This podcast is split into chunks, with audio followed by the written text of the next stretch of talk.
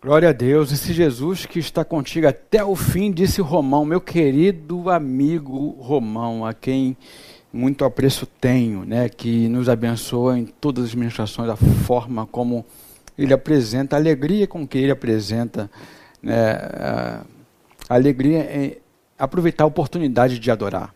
Né, que Deus possa abençoar Romão, sua família e todos os nossos irmãos né, que labutam, que trabalham, nos abençoando através dos louvores, né, durante todo, todo, todo esse tempo que a gente esteve é, por aqui na ausência do culto presencial. Fomos abençoados com essa imagem uma vez mais. Nós queríamos pensar hoje né, sobre é, o tema proposto para esta noite, que é Deus dos montes, dos vales e das cavernas. O nosso tempo presente é ainda consequência daquilo que a gente viveu né, a partir do ano passado. E eu creio que é, esse tema ainda vai ser muito falado. Você fala sobre ele o tempo todo. Né? Nós somos bombardeados Covid, Covid, Covid, Covid. Nós somos bombardeados né, coronavírus, cuidado com o vírus, olha o protocolo, usa máscara, não vou usar máscara, saia de casa, fique em casa, lockdown, né, essa, essas loucuras todas que vão, vão tomando a gente e muitas vezes a gente não sabe muito né, para onde a gente vai, de fato não, não temos a certeza do que o será é, aquilo que nos espera, mas a gente tem certeza de que, independente do que venha acontecer, daqui por diante nós estamos guardados. Por isso é a canção diz: Descansarei, pois sei que és Deus. Muitas vezes a nossa é, vida, os nossos sentimentos, as nossas emoções fogem é, de um equilíbrio natural, porque a gente não aplica a palavra que diz, lançando sobre ele toda a nossa ansiedade, porque ele tem cuidado de nós. Então descansa, descansa no Senhor. E esse tema, é, Deus dos montes, dos vales e das cavernas, é exatamente neste apontamento independente de qual seja a avaliação que você faça daquilo que você já viveu ou está vivendo, seja, olha, eu estou no monte, ou eu estou no vale, ou na caverna, é, a importância é que Deus esteja sempre presente. Deus é, não se perde nas, nos acontecimentos é, que vão surgindo ao longo desse tempo. Deus não perde o controle disso. Deus dos montes, dos vales e das cavernas. Por incrível que pareça, né, quando a gente pensa no tempo da pandemia, a gente pensa em tempo de, de sofrimento, de dor, de lágrimas, de perdas das mais variadas. Mas existiram é, pessoas que, ao longo da pandemia, conseguiram modificar o status da sua vida. Existem, existem pessoas, eu conheço pessoas é, que é, é deram um, um salto né, no que diz respeito às suas finanças nesse período de pandemia. Porque, às vezes, um monte de um não significa dizer ser o do outro. Ou o vale de um não significa ser o vale do outro. O tempo da caverna de um é o tempo muito peculiar, individualizado, singular para cada um de nós. É, o tempo do monte é o tempo de estar em cima, o tempo do vale é o tempo de estar embaixo. E o tempo da caverna é o tempo do encontro consigo mesmo. E a gente vai é, falar um pouquinho disso agora, refletindo acerca da nossa própria vida, aplicando em nossa vida a partir da experiência de Elias. É importante falar quem foi Elias. Elias é, foi um profeta muito importante. Um profeta, um dos profetas tidos, né, reconhecido como um profeta maior né, são aqueles profetas que têm uma, uma, relevância no tempo assim de destaque na história bíblica. Agora, onde a gente encontra Elias? Elias, é, a gente pode perceber, o, o, Novo Testamento em Mateus 17, de 1 a 3, fala sobre Elias no Monte da Transfiguração. Veja bem, de 1 a 3. Seis dias depois, tomou Jesus consigo a Pedro, a Tiago e a João, irmão deste, e os conduziu à parte de um alto monte, e foi transfigurado diante deles. O seu rosto, o rosto de Jesus, resplandeceu como o sol, e as suas vestes tornaram-se brancas como a luz. E eis que lhes apareceram Moisés e Elias falando com ele. Veja bem que nesse aí diz Moisés e Elias. Moisés simbolizando a lei, né? a lei que foi estabelecida, as tábuas da lei, a lei pelo qual até Jesus o povo de Israel vivia por seu intermédio. Era a partir das leis dadas a Moisés, o símbolo maior das leis de Deus ao povo de Israel. É Moisés ali, portanto, a lei que Jesus veio não para é, descumprir, mas para cumprir a lei. E Elias, olha aí Elias simbolizando, portanto, é, é, as leis. Moisés simbolizando os profetas Elias. Elias, portanto, é o escolhido para naquele momento estar dizendo o seguinte: o que, é que significa? Quando Jesus transfigura-se e, e o seu rosto fica completamente resplandecente. Vai o 4, César, por favor. Pedro, tomando a palavra, disse a Jesus: Senhor, bom é estarmos aqui, aquele negócio todo, vamos fazer aqui é, três cabaninhas, né, uma para ti, uma para Moisés e uma para Elias. Mas existe uma palavra que, que é, ouve-se do céu que diz assim: ó, estando ele ainda falar, que uma nuvem luminosa os cobriu, e dela saiu uma voz que dizia: Este é o meu filho amado, em quem tenho prazer, que me comprazo, a ele ouvi. Esta voz diz respeito a Jesus. Porque Hebreus vai dizer que em outros tempos Deus falava muitas vezes pelos profetas. Elias é esse que simboliza os profetas. Mas hoje nos fala em Jesus. Mas Elias está ali. É como se é, fosse a passagem de um cajado, né, da responsabilidade. Antes era a lei e antes eram os profetas, agora é este aqui, o meu filho amado, Jesus. Elias está lá no Monte da Transfiguração. Ah, sem entrar em muitos pormenores nessa questão também, o, o texto bíblico não diz né, acerca da morte, muita coisa acerca da morte de Moisés. Ele simplesmente é levado a um, uma posição, ele olha a terra prometida, mas ele não entra na terra prometida. O que aconteceu a partir dali com Moisés é mistério de Deus. Um outro mistério de Deus, portanto, Moisés era uma das pessoas que estavam com Jesus. O outro mistério de Deus é exatamente Elias, que não prova da morte. Ele é trasladado ah, aos céus. Né? A gente pode perceber isso em 2 Reis 2, 11. Vai relatar para nós né, esse acontecido, Elis sendo trasladado aos céus. E indo eles caminhando, eles diz respeito a Elias e Eliseu que o acompanhava. E conversando, eis que um carro de fogo, com cavalos de fogo, os separou um do outro.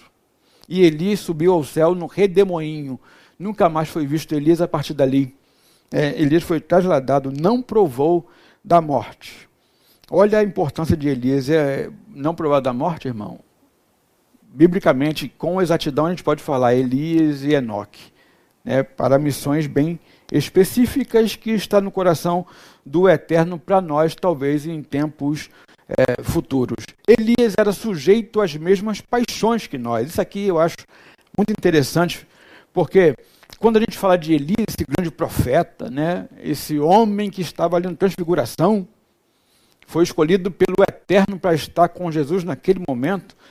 É, o Tiago 5, 17 e 18 vai apresentar para a gente um, um, outro viés, vai apresentar para a gente uma outra é, parte de Elias. O texto diz: Elias era homem sujeito às mesmas paixões que nós, e orou com fervor para que não chovesse. E por três anos, seis meses, não choveu sobre a terra. E orou outra vez, e o céu deu chuva, e a terra produziu o seu fruto. É, esse contexto que Tiago faz menção é exatamente o contexto que a gente vai pensar um pouquinho hoje com um pouco mais de profundidade. Mas veja bem que Elias, é, quando Tiago fala de Elias, ele fala da, é, da relação que ele tinha com o Eterno. Ele é, era um homem tão próximo a Deus que ele ora parar de chover. E ele ora e a chuva volta. Mas o interessante é que Tiago diz o seguinte, que ele, assim como você que me ouve, assim como eu, era um homem.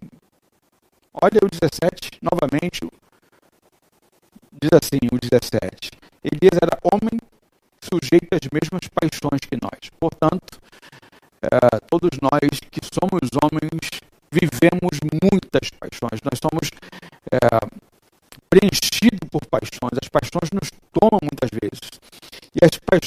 Fazem nos equivocarmos muitas vezes. As paixões fazem-nos viver muitas vezes pelas sombras, né? por aquilo que parece ser, mas aquilo que nem sempre é. Mas enquanto a gente acha que parece ser, e quando parece ser, a gente acha que é, a gente vive como sendo fosse. Muitas vezes a gente se equivoca pelas nossas paixões, a gente se equivoca nas nossas razões, a gente se equivoca nas nossas avaliações, a gente se equivoca nas nossas percepções, a gente se equivoca nas nossas decisões de vida, muitas vezes achando que estamos fazendo o melhor e o mais correto possível. Cuidado com as suas paixões, tá ok?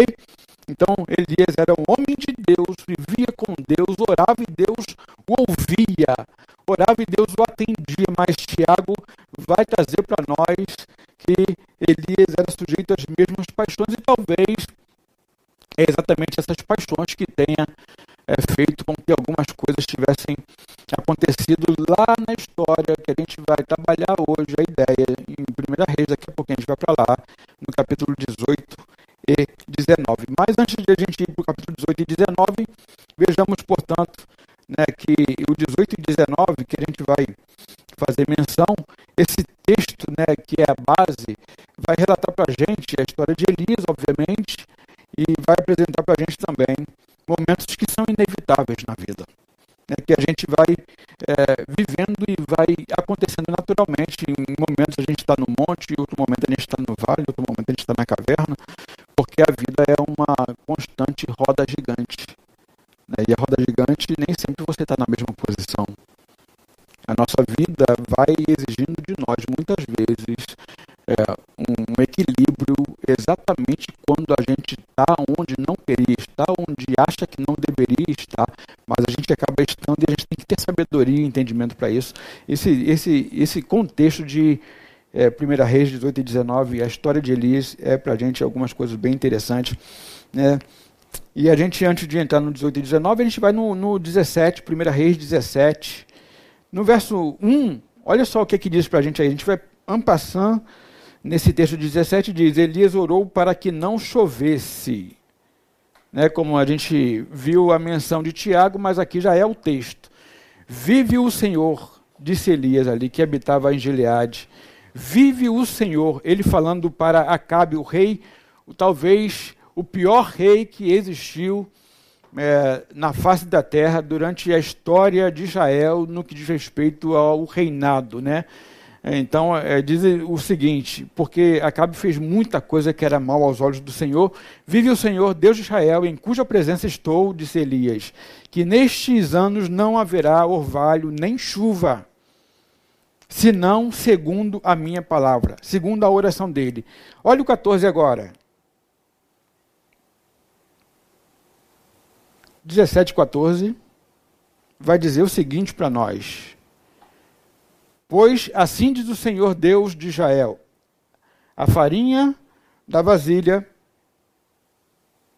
não se acabará, e o azeite da botija não faltará até o dia em que o Senhor dê chuva sobre a terra.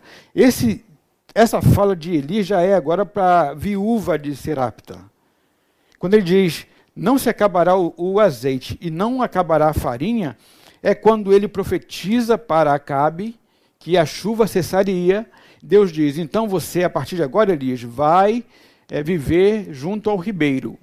E ali você vai beber água e os corvos te alimentarão. Ele foi, bebeu a água do ribeiro, os corvos o alimentaram por um tempo, mas a chuva eh, cessou sobre a terra por três anos. Logo, o ribeiro também acabou secando porque não havia chuva. E aí, Deus fala para que Elias vá é, até Serapta e ali ele seria alimentado pela viúva. E aí, quando ele chega ali, vê a viúva e a viúva o acolhe e ele pede um bocado de água para a viúva. E quando a viúva vai pegar água para Elias, aí ele diz: Traz para mim também um, um, pedacinho de bolo que eu estou com fome. Aí ela diz: Ó oh, Senhor eu tenho pouca coisa, tenho pouca farinha, se eu fizer isso, né, eu vou ficar com fome, e o que, que, será de mim e do meu filho? E Elias diz: Não haverá ausência de azeite de farinha na sua vida enquanto eu estiver aqui. Olha que coisa interessante, que homem ousado era Elias, que homem de oração, que homem de intimidade com Deus. Profeta maior não tinha como ser diferente. Não tinha como Elias ser reconhecido como um grande homem de Deus. Olha onde também a gente percebe a ousadia de Elias. 1 Reis 17, 21. Veja bem, ele está morando com essa viúva por um tempo, ela o hospedou, e em dado momento, é, o filho da viúva acaba morrendo. Mesmo a viúva tendo medo que isso viesse a acontecer, ele adoece e ele morre. E ela fala com ele: Meu Deus do céu, o que foi que aconteceu? Não é possível, que mal eu fiz para você, homem de Deus. Aí, olha o que diz o texto em 1 Romanos 17, 1 Reis 17, 21. Diz assim: Então se estendeu sobre o menino três vezes e clamou ao Senhor, dizendo: Ó oh, Senhor meu Deus, olha que eloquência, olha que, que intrepidez de Elias. Faze que a vida deste menino torne a entrar nele que intimidade, hein? E olha o 22, o Senhor ouviu a voz de Elias, e a vida do menino tornou a entrar nele, e ele reviveu. Através da palavra, através da oração de Elias, o milagre acontece. Elias era um homem de oração, Elias era um homem de intimidade com Deus, Elias era um homem intrépido, Elias era um homem. Olha, vou te contar uma coisa, viu? Não se faz mais homens como Elias, hoje em dia, mas era sujeito às mesmas paixões. 1 Reis 17, 24. Olha o que acontece em 1 Reis 17, 24.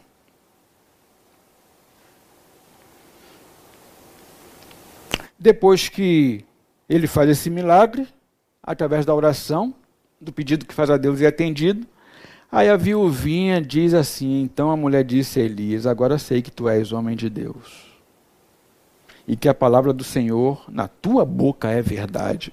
Caramba, que coisa, hein? É, nós, se pudéssemos o tempo todo na nossa vida ouvir isso daqueles que nos cercam, olha, é, acho que o ano estaria ganho. Tudo teria valido a pena a forma como nós estivéssemos vivendo, porque é uma testificação de alguém de fora que diz: é, verdadeiramente eu sei que o Senhor é contigo, que tu és homem de Deus e que o Senhor honra aquilo que você fala. Caramba, é, é um desafio para nós vivermos dessa forma no ano de 2021. Mas entenda que, como Tiago faz menção a Elias, mesmo orando e a chuva parando, orando e a chuva voltando, perceba que Tiago diz: Elias era sujeito às mesmas paixões. Nem para todo mundo. Algumas palavras de elogio fazem bem. Para algumas pessoas, lisonjas como esta que essa viúva fez a Elias pode desencadear um monte de equívocos na consciência. Eu entendo que foi exatamente aqui, com essa palavra de incentivo, de reconhecimento à ação de Elias, que talvez é leitura minha, que eu me permito fazer nesta noite que Elias começou a entrar por um caminho que pareceu ser um caminho equivocado. Perceba que quando a gente começa a achar que é além do que a gente de fato é, algumas coisas podem acontecer. Mesmo sendo nós, homem de Deus, mulher de Deus. E é exatamente isso que a gente vai começar a acompanhar agora, a partir é, do capítulo 18 do livro de Reis. Porque ele vai mostrar para a gente que Elias viveu exatamente o que a gente propõe para essa noite. Que Deus é Deus do monte, dos vales e das cavernas. Dos montes, quando está no alto, dos vales, quando está embaixo, das cavernas, quando a gente está recluso, escondido. Dos montes, portanto, é tempo de vitória. Olha, 1 Reis 18 e 19 a 40 Vou fazer menção do 19 e, e a gente vai citar. Sugiro a você que, porque eh, são capítulos bem extensos, que você faça essa leitura com calma, com tranquilidade, né, para você entender todo esse contexto. Eu vou citar, mas Deus do, do monte, né, que é o tempo de vitória, a gente vai fazer menção no capítulo 18, 19 a 40. Diz assim o texto: Agora, pois, manda reunir-se a mim todo Israel no Monte Carmelo, como também os 450 profetas de Baal e os 400 profetas de Azera, que comem da mesa de Jezabel. Então Acabe convocou todos os filhos de Israel e reuniu os profetas no Monte Carmelo. E Elias se chegou a todo o povo e disse: Até quando cocheareis entre dois pensamentos? Se o Senhor é Deus, seguiu. Mas se Baal, seguiu. O povo, porém, não lhe respondeu nada.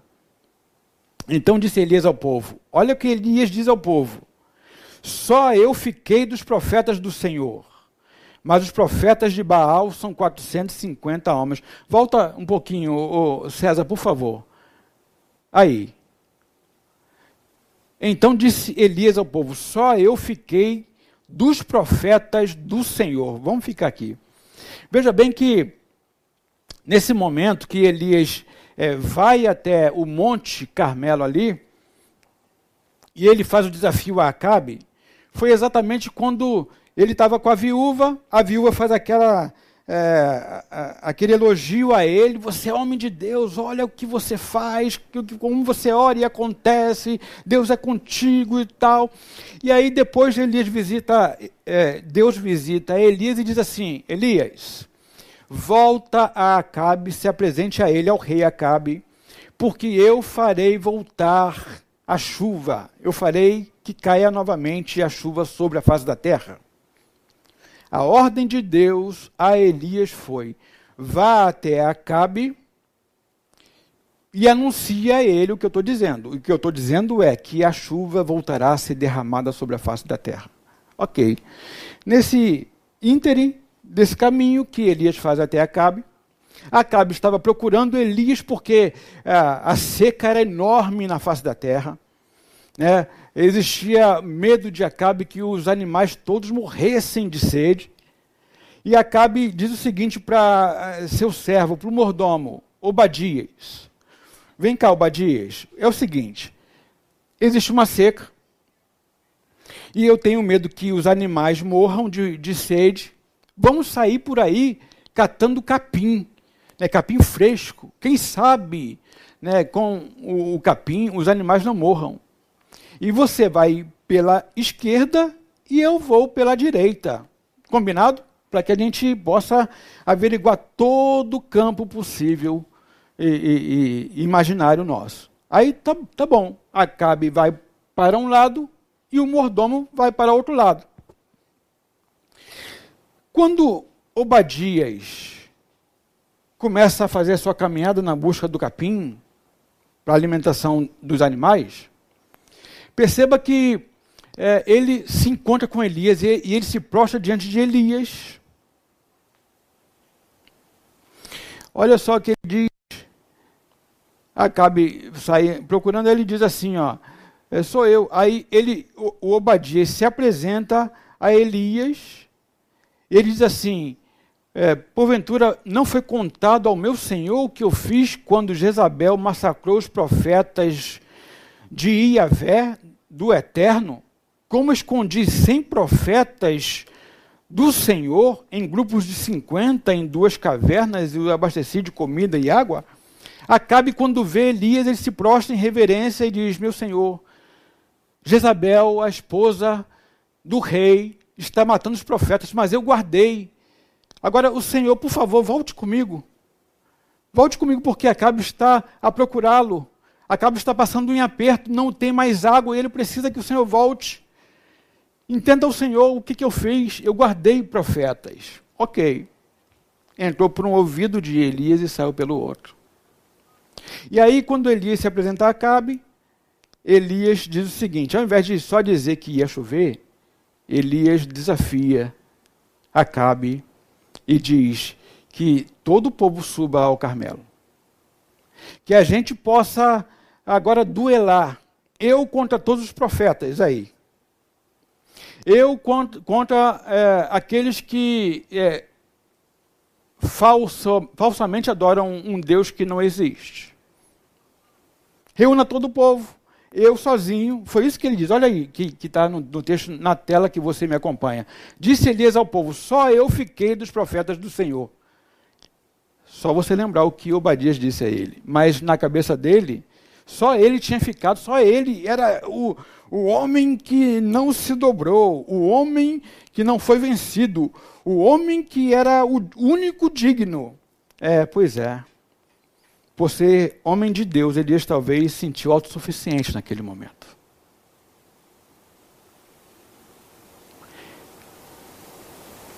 Muitas vezes, uma relação muito íntima com Deus é apenas uma relação de práticas religiosas que a gente acha que são suficientes para fazer-nos nos tornarmos autossuficientes. A gente não consegue entender que a relação com o Deus Criador, a primeira coisa que o Espírito Santo faz em nós é produzir espírito humilde. Perceba que Elias era tão poderoso, ele orava e acontecia. Ele orava e chovia, ele orava e parava de chover, ele orava e ressuscitava, ele orava e, a, e o azeite não parava de jorrar. Pois é, tempo de vitória, tempo de ah, de fervor. Talvez Elias não tivesse tido acesso a Provérbios 16, 18. Porque você é um homem de Deus, né? A autossuficiência o tomou, a arrogância o toma. Quantas vezes a gente vai vivendo a nossa vida achando que a gente é melhor do que todos aqueles que a gente vai encontrando pelo caminho, principalmente quando a gente entende que esse que a gente encontra pelo caminho, por ser menor, caiu, está vivendo uma vida difícil. Às vezes está vivendo uma vida de pecado. A gente anuncia o pecado do outro. A gente aponta o dedo do pecado do outro. Porque, afinal de contas, eu não, eu sou é, ileso de todas essas coisas. Essas coisas não me alcançam. Olha Provérbios 16 e 18, que diz assim, ó. Mas estes, Provérbios 16 e 18, a soberba precede a destruição, e a altivez do espírito precede a queda. Existem muitas uh, verdades Existem muitas leis na vida, né? existem muitas regras na vida, mas contra esta regra não há exceção. A soberba precede a destruição, e a altivez do espírito precede a queda. Elias estava no auge, estava vivendo aquele negócio ali grande, né? aquele desafio enorme, por se achar talvez mais espiritual, porque aqueles homens aqueles profetas de Baal ficam ali evocando Baal e evocam e, e, choram e lamentam e passa a hora e passa a tarde, passa e, e vai as horas passando, eles vão se cortando, desesperados. Baal nos ouve, nos ouve. E Elias vai dizendo: Ai, fala mais alto, quem sabe ele está. Ele está fazendo alguma coisa, está muito ocupado que não consegue atender vocês. E Elias está debochando da crença daqueles profetas. E perceba que quando cessa-se todos cortados, todos vilipendiados. Eles dizem, Elias diz assim: agora é minha vez. E Elias diz assim: faz uma calha no altar que está preparado para o Senhor e faz. Enche de água. Encheu de água. E mais água, e mais água, e mais água. Aí Elias diz: Senhor, sempre sei que tu me ouves. Agora, ó Deus, que tu sejas glorificado. E que eles vejam que tu és Senhor e Deus entendendo que de fato ele deveria atender Elias naquele momento. Elias, por se achar mais espiritual, comete naquele exato momento genocídio contra os profetas de Baal. Olha a 1 Reis 18, 40. Olha no verso 40 que aqui diz. Disse-lhe Elias: Agarrai os profetas de Baal, que nenhum deles escape. Agarraram-nos, e Elias os fez descer ao ribeiro de Quizon, onde os matou. Agora, pergunto para vocês. Quando Deus, em 1 Reis 18.1, bota na tela, por favor, César. Diz assim para Elias, depois de muitos dias que eles estavam ali com a viúva. Depois de muitos dias veio a Elias a palavra do Senhor, no terceiro ano, dizendo: Vai, apresenta-te a Acabe, e eu mandarei chuva sobre a terra a única coisa que Deus diz para Elias fazer era exatamente voltar a Acabe e dizer: O Senhor disse: haverá novamente chuva, haverá novamente brotos na terra, haverá novamente alimento para os animais, haverá novamente da minha mão, diz o Senhor, porque tudo que Deus faz é para a glória dele. O que Deus manda Elias fazer naquele momento seria exatamente dizer: o Senhor é Deus. Só o Senhor é Deus. O que Elias faz? Elias não diz isso no primeiro momento para Acabe, ele faz outra coisa pelo poder que ele achava que tinha, porque era um homem ouvido por Deus, ele faz um desafio aos profetas de Baal, ele vence os profetas de Baal, Deus o honra, o, o honra e ele, ele mata os profetas de Baal, exatamente porque talvez a soberba tivesse tomado o seu coração. É, meu irmão, minha irmã. O que me faz, portanto, é, refletir nessa noite, o que isso nos ensina, e a pergunta que eu quero deixar para que vocês respondam, é: quantos vamos matando no caminho apenas por divergirem de nós? Quer seja questão religiosa, política, ideológica, esportiva. A gente simplesmente vai atropelando, vai matando, vai cometendo genocídio na nossa vida, achando que Deus tem levantado essa bandeira, quando na verdade tudo apenas é coisa de si mesmo, do próprio homem, pelas paixões dos homens. O que a gente aprende, portanto, no tempo da vitória é que a gente não pode se equivocar de que quem faz as coisas acontecerem somos nós o nosso modo de vida, o nosso muito fazer, o nosso cumprimento de tarefas religiosas. O que, portanto, a relação de Deus comigo e com você tem que nos ensinar é que a gente tem que estar atento à voz de Deus, a fazer aquilo que Deus de fato diz para a gente fazer. Muitas vezes, portanto, o fato de estar no momento do monte, da vitória, pode nos fazer nos equivocarmos. Equívocos acontecem exatamente quando a gente está achando que a gente é o máximo. Que a gente pode muito, que a gente domina. A gente domina o nosso desejo, a gente domina a nossa carne, a gente domina, a gente domina. Tudo está sob controle, deixa comigo, eu sei o que estou fazendo. Cuidado. Cuidado com os genocídios que você vai cometendo quando você está vivendo o tempo da bonança, da vitória tempo do monte. Deus é o Deus do monte, sim. Respondeu Elias no monte. Mas Deus jamais deixaria acontecer. Na verdade, com um homem que se quebranta diante dele. Equívocos como esse. Não era o desejo de Deus Era as paixões de Elias que o fez acontecer. Vamos ver, Deus não é só Deus do monte, mas é Deus do vale também. O vale a gente percebe que é tempo de adversidade, né? o tempo quando a gente está embaixo, quando a gente não está vivendo aquela coisa toda, efervescência que a gente julga ser espiritual. Porque essa efervescência espiritual é como alguém é, que vai num congresso né, de louvor e de adoração, e eu já tive essa experiência. Uh, quem volta do congresso volta, eh, olha, com todo ímpeto, com toda força, com toda gana, com toda vontade. A gente parece que está vivendo um novo tempo, parece que aquilo está tomado na gente, mas na verdade, aquilo logo, logo se arrefece. Era apenas um tempo de sensitividade, um tempo de emoção, um tempo de, de empolgação. Cuidado para você não se equivocar com a tua espiritualidade, irmão. Porque quando você é alguém que vive com Deus de verdade no monte, você vai viver também com Deus de forma verdadeira no vale. Porque a consciência é amplificada no contato direto com Deus. Veja, Deus é também Deus de vale.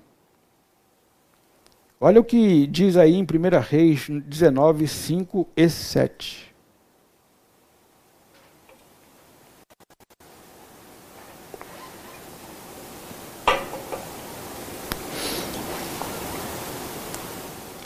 Antes de ler o texto, eu vou contextualizar para você. Elias vence aquela batalha no monte e todos os profetas de Baal são mortos. Olha, estava na efervescência, na empolgação. Acabe vai até Jezabel, sua esposa. Acabe relata para Jezabel exatamente tudo o que aconteceu, que Elias mandou exterminar todos os profetas de Baal. E Jezabel diz: Eu juro que amanhã, nessa mesma hora, esse camarada estará morto. Quando Elias ouve esta informação, ele foge. Talvez se ele fosse para uma terapia, a gente teria que estudar e entender exatamente o que tem acontecido ali, o que desencadeou em Elias. Alguma coisa desencadeou nele. Como que pode um homem que vence eh, 850 profetas que servia a outro Deus fugir de apenas uma ameaça de uma mulher? Alguma coisa já estava acontecendo com ele nesse processo de arrefecimento, de possível, conjecturo eu, grande empolgação espiritual de modo que ele já estava numa decrescente. Quando ele ouve aquilo, aquilo fez de maneira é, furacônica. Um tufão passa dentro dele. Ele entra num processo de declínio tão grande que ele foge. Elias foge do nada e ele deixa o, o, o, servo dele e diz: não me, sei, não me siga, daqui eu vou adiante. E ele continua caminhando e caminhando, caminhando, caminhando. E ele caminha por 40 dias, por um bom tempo, e ele vai caminhando, caminhando. E aí, esse texto de 1 Reis, no verso 5 diz: E deitando-se debaixo do zimbro, dormiu. E eis que um anjo tocou e lhe disse: Levanta-te e come. Olha o 7, novamente. Bota o 6, então vou ler o 6 também, o César. Não estava aqui. O 6. Ele olhou, e eis que a sua cabeceira estava um pão cozido sobre as brasas e uma botija de água. Ou seja, o anjo que apresenta-se a, a Elias ali, que o acorda e diz: Levanta e come. Preparou para ele uma botija de água sem que ele fizesse esforço. Preparou para ele uma bebida, né, a água e a comida. E ele comeu e bebeu. Ele tornou a deitar-se novamente. Ele estava num sono profundo. Ele estava num sono de uma possível depressão ali naquele momento, no início da depressão, no momento onde as coisas começam a perder um pouco do valor, um pouco do sentido, da cor, do sabor. Ele come e ele volta a deitar. O anjo do Senhor veio segunda vez, tocou e lhe disse: Levanta-te e come. Porque demasiado longa te será a viagem. É. O vale também tem o poder de expor nossas vulnerabilidades e limitações. Perceba que. É, põe o um quadro para mim, por favor, César. O que acontece com Elias naquele momento, porque ele entrou no deserto do caminho, né, e depois o anjo a, a, a, se apresenta, a vulnerabilidade estava exposta. Ele era alguém solitário, ele era alguém que não tinha ninguém para dar tapinha nas costas, ele era alguém que estava ali se, começando a se perceber. Ele estava vulnerável a ser encontrado, ele tinha que fugir para alguma coisa. Do que você está fugindo, meu irmão e minha irmã? No tempo do vale que você está vivendo agora, do que você tem fugido? Ele era um homem, não aquele homem grande, homem de Deus com todo o poder, mas ele é alguém que se apresentava limitado Perceba que na vida ninguém consegue ser brilhante o tempo todo. A gente tenta mostrar na vida para aqueles que estão diante de nós, ou aqueles que esporadicamente a gente encontra, principalmente, olha como a gente é bom. Olha como a gente é capaz. Como que se apenas apresentar isso seja suficiente do retorno que tem de lá, do feedback que tem de lá, e que isso de fato afirmasse a gente Entenda uma coisa: quando você encontra-se consigo mesmo e você sabe quem você é, você não precisa dizer que você é. Quando você se encontra consigo mesmo, você não precisa dizer que é. Não precisa convencer ninguém que é. Não precisa disputar com ninguém que é. Veja que agora não tem mais disputa. No momento do vale, não tem mais holofotes, não tem mais flechas, não tem mais reconhecimentos, não tem mais disputas de poder, tem agora apenas você, olhando a tua própria vida com limitação, entendendo que nos vales, é isso que eu aprendo aqui, é onde a gente passa a maior parte da nossa vida, é onde de fato a vida acontece. A maior parte da vida por, por isso que o anjo está dizendo: olha, coma, porque o caminho é longo. Ou seja, é, o vale, diferentemente do monte onde eles anteriormente esteve, que foi só um tempo, um momento, o vale é momentos. A vida não se resume de momento, mas de momentos que se acumulam. Perceba que é exatamente no vale onde a vida vai se dando de forma natural, onde a vida vai acontecendo no dia a dia, no acordar, na forma como se acorda, no espírito de gratidão, de reconhecimento da provisão do eterno a nós, no alimento sobre a mesa, no pão a comer, no cobertor a se utilizar no frio. É assim que acontece a vida em grande escala é exatamente no silêncio, na solidão, no aconchego do lar, na relação com o amigo. A vida se dá nessas instâncias. É exatamente o que Elias precisava naquele momento. Eu sai do pedestal, meu camarada. Você agora está vivendo exatamente aqui que eu quero que você entenda como a vida se dá. Não existe holofote. O anjo disse: se prepara porque a luta é longa e real. Portanto, perceba que as grandes lutas que a gente tem da vida, embora outras vão surgindo ao longo do caminho, a pandemia, a pandemia foi uma grande luta que toda a humanidade tem passado, mas existem lutas que são maiores do que essas dentro da tua casa. É o tipo de relacionamento que você vai vivendo na tua vida que você estabelece com tua esposa, com o teu esposo, com os teus filhos. São essas lutas que vão acontecendo, é, a forma como você os vê, é o respeito que você os dá, é a valorização que você apresenta e, e, e, apresentando de uma forma prática e verdadeira, não somente verborrágica, que vai fazer a diferença. É o tratamento que você utiliza para com eles o ano inteiro. Porque a pandemia apenas teve o poder de revelar o que já existia em grande escala. Muitos casamentos se desfizeram porque foi exatamente nesse tempo longo, no tempo de adversidade, de vale, que fez com que a gente entendesse a aproximação pelo isolamento social, você mais tempo em casa, você percebeu qual era a relação que você tinha. Porque antes, né, a saída e a volta era alguma coisa que talvez, talvez maquiasse exatamente a relação conjugal.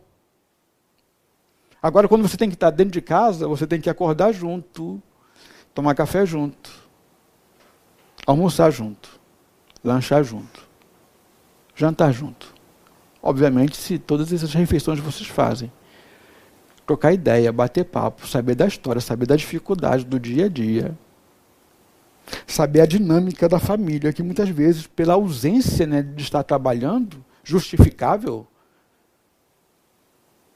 não se tem qual é a dinâmica da valoração daquela pessoa que o dia todo fica em casa, que sofre todas essas lutas, e você chega em casa sem saber exatamente o que, que era, apenas chega em casa, come, vê televisão e vai dormir, sacia suas necessidades. Pois é. Então a pandemia traz você para o vale.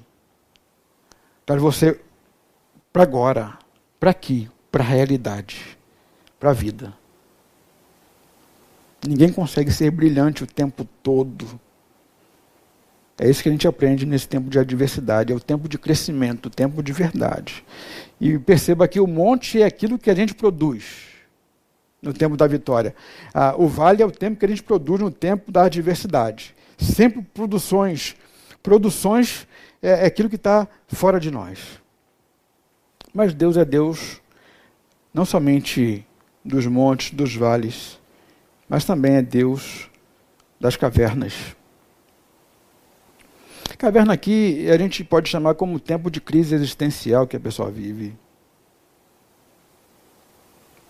Agora, perceba que Elias entra na caverna. No capítulo de número 19 a gente percebe isso.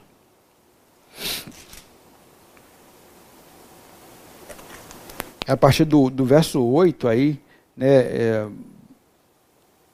vou só fazer menção do, do 10, tá, o César, mas a partir do 8 Elias entra na caverna. Uma coisa interessante é que caverna faz parte da vida de todo ser humano. Muitas vezes a gente tem vontade de voltar para o lugar mais seguro que já existiu na face da Terra, que é exatamente o útero da nossa mãe, de onde nós saímos, lugar de proteção. Pode perceber como alguém entra em depressão, nesse processo depressivo, é exatamente o desejo de estar acolhido, sozinho, ali, protegido, guardado, sem importuno, sem dificuldade. Porque a caverna, a caverna faz parte da nossa existência. Existem motivos pelos quais a gente vai para lá. O problema é quando a gente uh, não sabe exatamente o que nos está levando para aquele lugar. Há muita gente que está vivendo na caverna sem saber exatamente o porquê. E caverna é lugar do encontro consigo mesmo no primeiro momento. Perceba que Elias entrou num ciclo vicioso de repetição daquilo que se tornou sua verdade. Então, é, a caverna é um lugar que ele vai se encontrar com ele mesmo.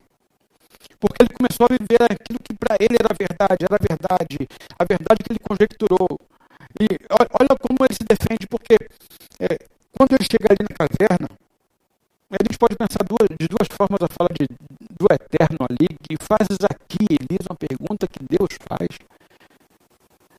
Deus não precisa estar num lugar para saber exatamente o que acontece naquele lugar. Mas eu entendo também que Deus pode estar onde quer que Ele deseja estar. Portanto, a onipresença de Deus pode estar em todos os lugares. A onisciência, Deus sabe de tudo que acontece. E a onipotência, Ele pode todas as coisas. Ele pode estar em todos os lugares, mas significa dizer que ele está em todo lugar. Se ele não quiser estar, ele não precisa estar lá para saber. Porque a onisciência permite que ele saiba. Então, quando ele fala assim para Elias, que faz aqui Elias? E Deus pergunta para Elias por duas vezes, veja aí no, no verso de número 10 do capítulo 19. Respondeu ele: Tenho sido muito zeloso pelo Senhor Deus dos exércitos. Olha o que Elias responde para Deus. Meu Deus do céu, que coisa, hein? Porque os filhos de Israel deixaram o teu pacto, derrubaram os teus altares, mataram os teus profetas à espada, e eu, somente eu fiquei, e buscam a minha vida para me tirarem. Que coisa louca! E aí eu queria fazer um retorno, né? Um retorno lá ao capítulo 18, no verso 4 e 13, caminhando para o final. Veja que coisa doida. Por isso que eu disse que é um lugar do encontro consigo mesmo, é um encontro da verdade que é verdade, não a verdade que a gente diz ser verdade, que a gente conjectura como sendo a nossa verdade, a verdade absoluta, e a gente vive por essa verdade e quer impor a nossa verdade a todo mundo, inclusive muitas vezes a Deus. A gente quer convencer a Deus de que a gente tem razão na vida, que a nossa postura é uma postura que é, tem motivos é, reais de, de o serem. Quando o que Deus está querendo fazer, na caverna, é eu quero apresentar você a você mesmo. Veja como você está equivocado. Olha aí no, no verso de número 4, no 18. Pois sucedeu que, destruindo Jezabel os profetas do Senhor, Obadias tomou cem profetas e os escondeu. Né? 50 numa cova e 50 noutra cova. Pô, olha o 13 agora. Porventura, aí falando para Elias, não disseram ao meu senhor o que fiz? quando Jezabel matava os profetas do Senhor, como escondi sendo os profetas do Senhor, 50 numa cova e 50 no outro. Veja bem, irmão, que ah, Elias, quando estava no momento da, ah, do êxtase espiritual, ele ouviu o mordomo. Quem era o mordomo? Quem é o mordomo? Quem é o porteiro? Quem é o faxineiro? Quem é o padeiro? Quem é o guardador de carro? Quem, quem é? Quem é essa pessoa que você acha que é muito humilde e não tem nada para te ensinar? Que não faz nada importante na vida porque, afinal de contas, você tem um status muito maior do que o dele. Talvez o teu posto no teu emprego seja muito maior. Você vai dar ouvidos a alguém que é insignificante? Perceba que quando Elias diz para o Senhor a mesma coisa, no 10 e no 14, é porque todos os teus profetas foram mortos ao fio da espada e só eu fiquei. Elias usou esse mesmo discurso quando estava no Carmelo. Ele tinha ouvido já a informação de que Obadias, somente Obadias tinha guardado 100 profetas com vida. Ele já sabia disso, mas ó, quem está falando comigo? É alguém significante? É alguém que tem um posto, que tem dinheiro, que tem posição social, que tem uma posição profissional. Ah, esse ah, ah, é o pastor tal? Ouço. Ah, quem? Outra pessoa? Não, não ouço. Entra por aqui, sai por aqui. O que Deus está mostrando para Elias é cuidado com as tuas escutas equivocadas. Deus está dizendo: eu posso falar, fazer por quem eu quiser. Obadias já havia dito a Elias que haviam homens, haviam outros profetas com vida preservada, porque ele mesmo tinha preservado, mas ele não quis escutar. Aí, ele chorando, Senhor, o que fazes aqui, Elias? Se Deus te perguntasse, o que fazes de você na tua caverna? Que fazes você na tua caverna? Deus querendo estar, pode estar na tua caverna. O que fazes aqui significa dizer, Deus estava já lá quando Elias chegou. Ou então Deus poderia estar do lado de fora dizendo, o que está fazendo nesse lugar aí? Você sabe por que você está aqui? Talvez se Elias dissesse, sei Senhor, eu estou querendo me curar da minha soberba. Deus podia ter dito: bem-vindo aqui, por um pouco de tempo vou te sustentar. Mas quando ele fala, Senhor, eu estou aqui por um momento, ele não diz, estou aqui equivocadamente. Não, Senhor, estou aqui escondido porque todo mundo morreu. Aí eu chamei a tua atenção isso. Elias é levado à verdade que não queria ver naquele momento. Olha o que Deus fala para Elias no, no verso de número 18, no capítulo 19.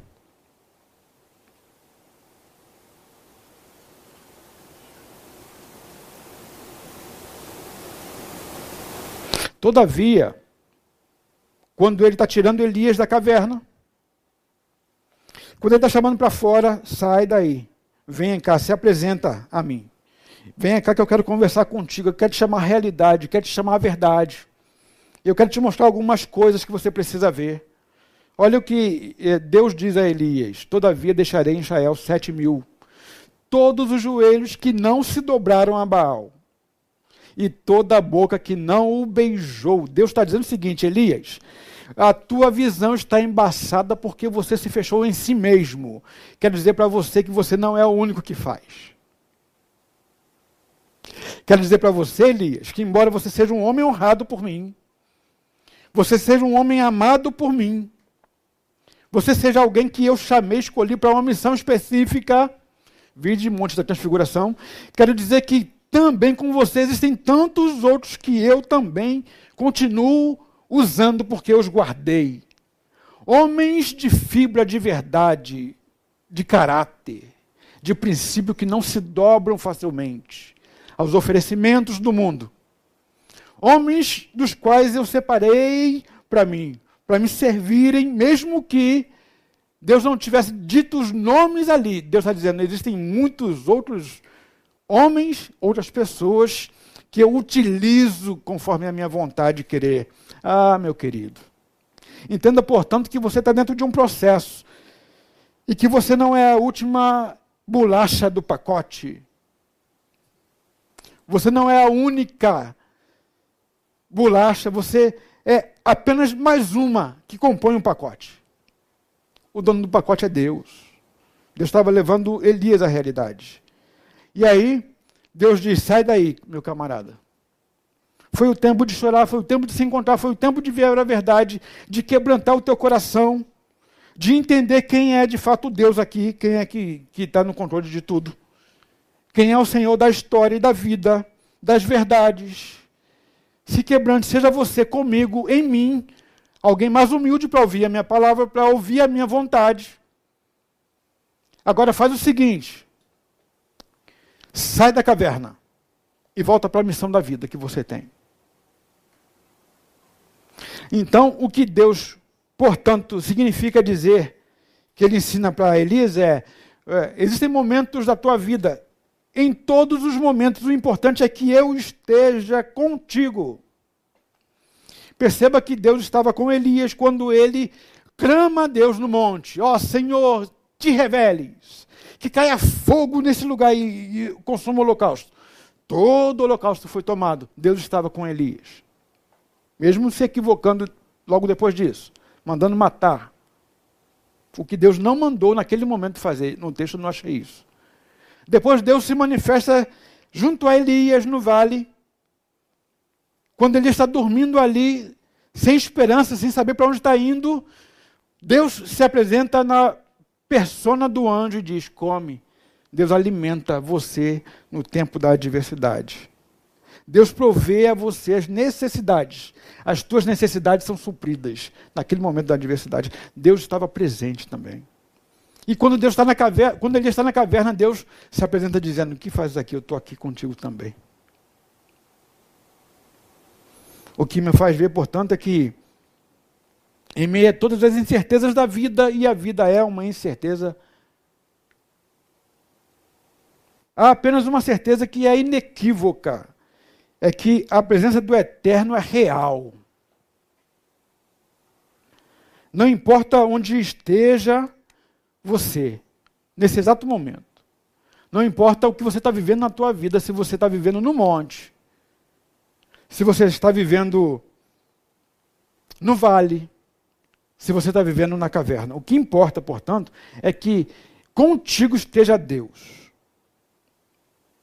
E aí, para finalizar, Salmos 139 vai ensinar para a gente uma coisa incrível. No verso 7 e no verso 12. 7 a 12. E aqui eu finalizo. Salmo lindíssimo, talvez um dos salmos mais belos que eu considero. A grandeza de Deus vista, descrita por Davi, quando ele diz: Senhor, tu me sondas, tu me conheces. Ele vai descrevendo a grandeza de Deus, o poder de Deus ali, e aí ele vai dizer o seguinte nesses versos: Para onde me irei do teu espírito? Ou para onde fugirei da tua presença? Se subir ao céu, tu aí estás. Se fizer no céu a minha cama, eis que tu ali estás também. Se tomar as asas da alva, se habitar nas extremidades do mar, ainda ali a tua mão me guiará e a tua destra me susterá. Se eu disser, ocultem-me as trevas, tornem-se em dia, em, em noite, a luz que me circunda, nem ainda as trevas são escuras para ti mas a noite resplandece como dia. Trevas e luz para Deus são a mesma coisa. Se você habitar nas asas da alva, se você habitar no monte, Deus está lá. Se você for na mais profundo do Sheol, Deus está lá também, porque o que mais vale para nós é a certeza que é, faça chuva ou faça sol, tenha pandemia ou não tenha pandemia, Vivamos crises existenciais, financeiras, de saúde ou não a vivamos. O que importa é que Deus esteja conosco. Ah, quando Deus está conosco, a gente suporta. E a gente, a gente vence. Porque foi assim com Elias. Elias voltou para a vida. Elias voltou a cumprir a sua missão até ser trasladado. E há de ser assim também com você, em nome de Jesus. Por isso que Ele é Deus dos montes, dos vales e das cavernas. Que Deus te abençoe grandemente com esta palavra. Que você aplique no teu coração. Que Deus possa fazer de você um homem e uma mulher que ande com Ele o tempo todo e em todo o tempo. Porque é essa que será a diferença na tua caminhada. Uma caminhada de é, cumprimento da missão da vida. Não é só as missões esporádicas, mas é da vida. Que Deus te abençoe. Em nome de Jesus, vamos orar? Muito obrigado, Senhor. Muito obrigado pelo teu amor, pelo teu cuidado, pela tua força, por tua presença. Muito obrigado porque, a despeito dos equívocos, das paixões em nós e o que elas produzem em nós, o Senhor continua amando e presente. Muito obrigado porque tu não desistes de nós. Muito obrigado porque somos tomados por incertezas, por é, interrogações das mais variadas. Muitas vezes não sabemos o que será da nossa vida, mas ainda assim o Senhor cuida de nós e o Senhor nos ampara, nos fortalece. Que tu possas produzir em nós um coração de servo, um coração que tenha prazer em estar na tua presença e que te honre, ó Deus, independente do momento, da circunstância que a gente esteja vivendo. Se é um momento de bonança, de monte, que tu sejas louvado e engrandecido. Se é um momento de adversidade, de vale, que tu possas produzir em nós entendimento de que ainda assim o Senhor está conosco. Se é um momento de caverna, de crise das mais profundas, existenciais e emocionais, crise das quais a gente muitas vezes se perde de nós mesmos percebamos que o desejo do teu coração para nós é nós nos encontrarmos com a verdade, com a luz que alumia e que nos revela a nós que as verdades em nós forjadas pelos equívocos das paixões sejam todas elas é, trocadas pelas verdades do Senhor em nós, verdades da eternidade, do reino de Deus em nós. Produz em nós um coração de servo, Deus que a gente entenda que a tua presença é real.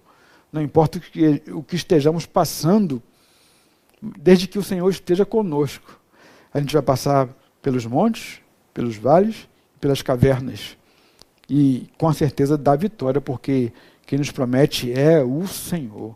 Abençoe meu irmão, a minha irmã, que essa palavra encontre lugar em seu coração e que possa produzir, ó Deus, frutos que produzam também vida, vida abundante em nome de Jesus. Que Deus possa, querido, abençoar você muitíssimo nesta noite e que o restante de semana seja verdadeira na tua vida com a presença do Eterno, em nome de Jesus. Enquanto uma canção mais a gente é, participa, você possa refletir em tudo que você ouviu né, e que seja edificado você, a tua casa, em nome de Jesus.